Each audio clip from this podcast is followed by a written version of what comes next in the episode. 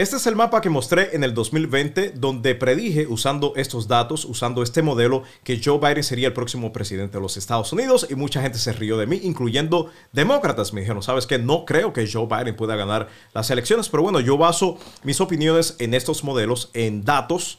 No estoy aquí eh, disparando saliva nada más. sino que utilizo estos modelos para poder dar una opinión educada. Esta vez vengo a mostrar el mismo mapa, pero para demostrarle a todo el que me ve que los demócratas van a perder la mayoría en el Senado en estas elecciones de medio término del 2022. Los republicanos van a retomar el Senado en el 2022 gústele a quien le guste y pésele a quien le pese porque se le hace mucho más fácil a ellos ganar y te lo voy a demostrar a continuación. Actualmente, ¿cómo está el Senado de los Estados Unidos?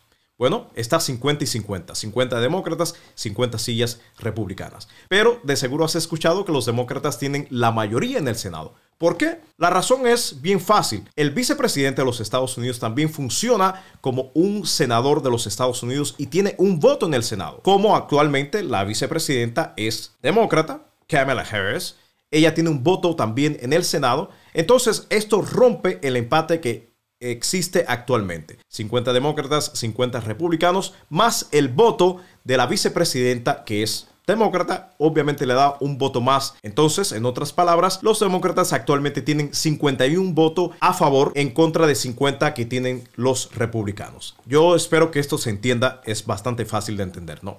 Ahora sí, vamos al mapa que lo dice todo. Este es el mapa que muestra cómo luce actualmente en cuanto a las elecciones del 2022, solamente enfocado en el Senado. Si notas, hay colores azul fuerte, colores azul claro también, colores rojo y también colores eh, rosado y también está ese color, por ejemplo, acá en el estado de Pensilvania, que yo digo que es color marrón, pero muchas personas dicen que es color gris. Pero bueno, yo le voy a decir marrón en este video. El azul fuerte quiere decir que este estado está a salvo en mano de un demócrata. La persona que corre en este estado, demócrata, lo más probable va a ganar esa silla en el Senado. Otro ejemplo también tenemos, por ejemplo, en el estado de Idaho y en el estado de Utah, que están en color rojo fuerte. Quiere decir que el republicano que corra para el Senado en ese estado, lo más probable va a ganar. Vemos el color azul, por ejemplo, en Colorado, donde eh, el azul no es tan fuerte, pero de todas maneras, lo más probable, el demócrata que corra para la silla del Senado de ese estado va a ganar. Lo mismo tenemos, por ejemplo, en la Florida, donde Marco Rubio eh, tiene que ir a reelección. Vemos que no está en rojo fuerte, pero lo más probable, Marco Rubio gane eh, la reelección eh, para esa silla en el Senado. Lo interesante de todo esto no es lo que acabo de describir, sino los estados que están en color marrón o como dijeran algunas personas en gris. Estos estados, ¿cuáles son? Pensilvania, Georgia, Arizona y Nevada. Aquí es donde se va a decidir si la mayoría se queda en manos de los demócratas o si los republicanos retoman la mayoría en el Senado. Y se les va a hacer mucho más fácil a los republicanos ganar estos asientos. ¿Por qué? Porque lo que dije anteriormente de los colores eh, muestran que hasta el momento, basado en las encuestas y todo esto, los demócratas podrían quedarse con 47 sillas en el Senado, mientras que los republicanos ya tienen casi ganadas 49 de estas sillas. Entonces, quedan en juego solamente cuatro estados, Nevada, Arizona, Georgia y Pensilvania.